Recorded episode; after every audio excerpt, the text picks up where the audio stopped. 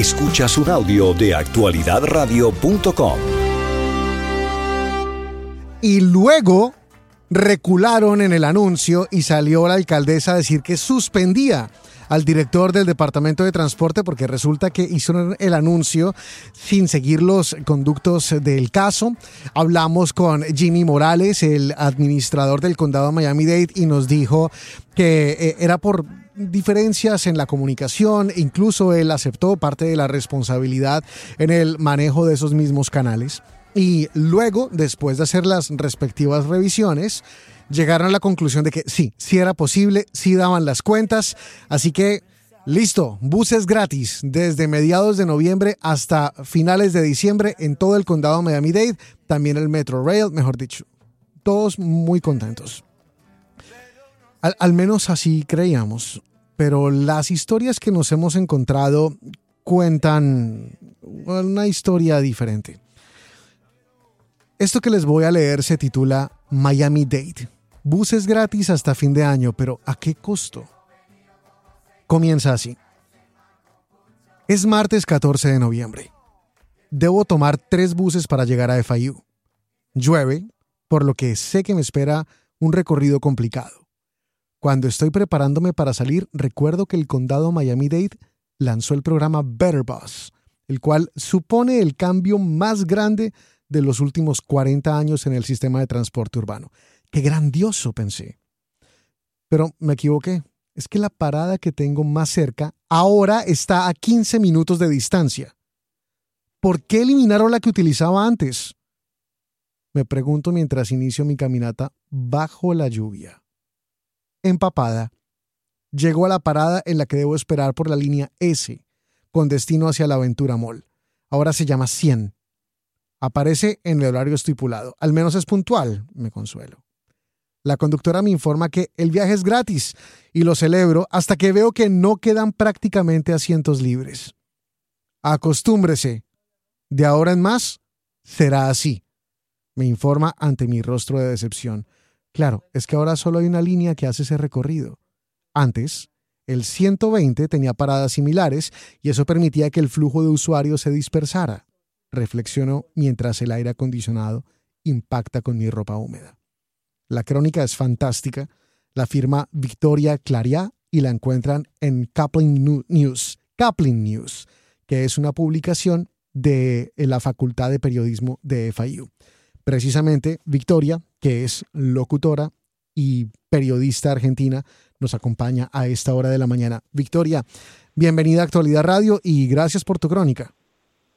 Hola, buen día. No, gracias a ustedes por contactarme. Cuéntanos un poco cómo te ibas antes tú, desde tu casa hasta FIU, y cómo te vas ahora, desde tu casa hasta FIU.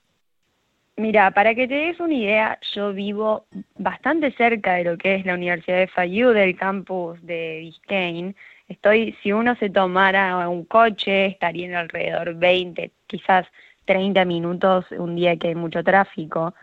Sin embargo, para llegar, tanto antes como ahora, yo necesito tomar tres líneas de bus para poder llegar a destino, lo que implica un recorrido de aproximadamente dos horas. ¿Dos horas en bus? Claro. De ida y de vuelta. exactamente, en un recorrido que, que en un coche serían normalmente 20 o 30 minutos como máximo en un horario de, de mucho tráfico. Entonces, ya de por sí era un problema antes, pero el problema es aún peor ahora, porque han retirado paradas. Para que te des una idea, yo vivo justo en un espacio en el que los buses de Broward y los buses de Miami-Dade conectan. Y ahora ya no lo hacen más. Entonces, a mí me sucede cuando voy a la universidad, pero hay gente que, a la que le sucede cuando va a trabajar uno ve a la mañana bien temprano, alrededor de las seis, seis y media de la mañana, como la gente que viene de Broward, por ejemplo, en la línea 28, baja en esta parada que yo menciono, que era la que tenía a una distancia razonable para esperar un bus, y de pronto tienen que caminar 15, 20 minutos para acercarse a la primera parada que tienen cercana, digamos, en la que vuelve a pasar un bus de Miami-Dade. Entonces, han complicado el recorrido no solo de, de, de estudiantes, sino de gente que trabaja y que en horarios muy tempranos debe disponer de 15 o 20 minutos más que sumar a un recorrido que ya es muy largo, porque el recorrido en bus puede llevarte 40 minutos o una hora por cada bus al que te subís. Es mucho tiempo perdido y uno espera, digo, comparándolo con, con ciudades europeas en las que el sistema de transporte funciona muy bien, uno espera que en una ciudad como esta el bus realmente sea más efectivo. ¿Cuánto, ¿Cuánto tienes que esperar? Porque si tienes que tomar tres autobuses desde tu casa para ir a la universidad y tres autobuses de vuelta, ¿cuánto tiempo tienes que esperar en el intercambio entre autobús y eh, autobús? Ese es el otro problema. Hay, hay líneas, como por ejemplo la línea 100, que es la que iría desde el downtown hasta Aventura Mall, por ejemplo, que supuestamente tiene una frecuencia de 15 minutos, te diría que es la que suele cumplir con la frecuencia, ahora con menos flota, porque se eliminó este, este bus alternativo que era el 120, entonces de pronto la, la línea 100 está repleta, cada vez que te subís al bus no hay lugar, pero bueno, al menos llega a tiempo. Pero una vez que te tomas ese y te llegas a la Aventura Amor y tenés que estar en la terminal que pase, eh, que te lleva hacia Downtown, por ejemplo, en mi caso, si, si ya pasó, tenés que esperar aunque sea 20 minutos, de pronto son más.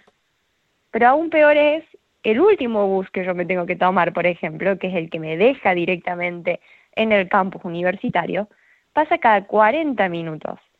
Entonces, si yo alguno de esos tres buses que tomé, lo tomé en un horario que no me coincidió con el segundo y luego que no me coincidió con el tercero, yo no tengo formas de llegar a la universidad a tiempo. Ni siquiera calculando dos horas antes eh, del, horario, por ejemplo, del inicio de mi clase. Claro. Eh, estamos hablando con Victoria Claría. Ella es periodista y está estudiando eh, su maestría en la Universidad Internacional de Florida. para los que se ubican, eh, FIU queda en Coral Way, ¿cierto? Ahí donde ustedes ven al lado de, eh, de la feria, ahí como en todo el centro, el corazón del sur de Florida, del suroeste del condado Miami-Dade, ahí queda el campus principal. Hay otro campus de FIU que queda al norte. Por eso es que eh, Victoria está hablando de la parte de aventura. Porque si ustedes van por eh, la US One, por ejemplo, y creo que queda como en la 200 y pico del Northwest, tal vez, me estoy inventando, no me acuerdo la dirección, pero por ahí llegando a la Aventura Mall, por ahí queda otro campus de FIU. En ese campus quedan varias facultades, una de esas es la Facultad de Periodismo. Eh, Victoria, cuéntanos un poco eh, cómo ha sido para ti esta experiencia. Tú eres argentina, cordobesa tal vez. Cordobesa, exactamente.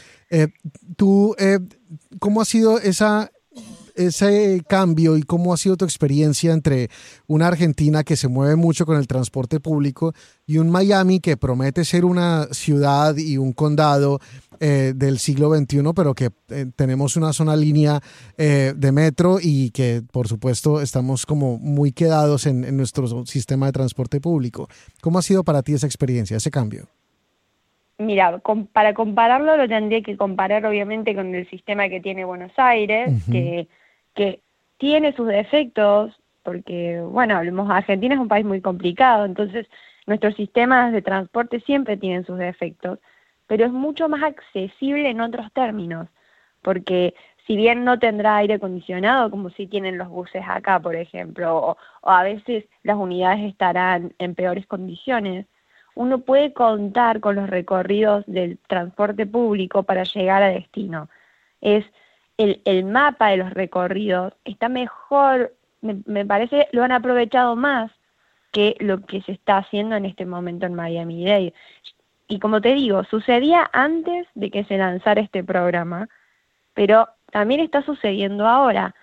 Y yo soy un estudiante, pero a mí me preocupa más, digamos, qué sucede con la gente que, que está saliendo a trabajar y que no puede llegar a un lugar a tiempo o que tiene que disponer más horas de su día para, para llegar a su turno, a horario. O sea, no es confiable eh, el sistema de transporte público. Gracias a nuestro Julio Quibeiro que nos, nos, nos escribe. Es Biscayne y la 151. Ahí es donde queda el campus eh, norte de, de Fayum. Eh, Victoria, ¿tú has, te has quejado con alguien? ¿Has contado esto a alguien del condado o has hablado con alguien sobre esto que te está pasando? La verdad que no he tenido la oportunidad de presentar una queja. Sí había intentado contactarme anteriormente, por ejemplo, y como que las cosas que me enviaban desde, desde comunicación era bueno, pero ahora estamos ofreciendo Miami Go Connect, que es básicamente un servicio de transporte oh. secundario. O sea, ese es como una especie de Uber del condado, pero gratis. Claro, exactamente. ¿Y, Exactamente. te funciona? Pero no está, en todas las no está en todas las zonas tampoco. Okay. Eso funciona sobre todo en el downtown. Entonces, por ejemplo, está bien, en Aventura hay otro sistema que ofrece la municipalidad que es Freebie, que a ese sistema lo he utilizado. Pero, por ejemplo, supongamos que vos tenés que solicitar un Freebie en Aventura porque el bus te dejó muy lejos del destino al que querés ir. Freebie puede tener una demora de hasta una hora. Wow. Entonces, hasta qué punto, digamos, realmente es accesible esta idea de tener estos sistemas de transportes gratuitos on demand cuando tenés que llegar a un lugar a tiempo. Hmm. El artículo lo encuentran en eh, News, lo vamos a compartir en nuestras redes sociales para que lo lean completo. Y Victoria Claría, gracias eh, por acompañarnos esta mañana en Actualidad Radio y por este artículo. Se llama Miami Date, buses gratis hasta fin de año, pero ¿a qué costo? Y la cosa es, los buses los vuelven a cobrar a partir del primero de enero, pero en los cambios que hicieron en las líneas, esos muy probablemente van a ser permanentes. Gracias por, por acompañarnos, Victoria. Gracias a ustedes. Esta es una producción de actualidadradio.com.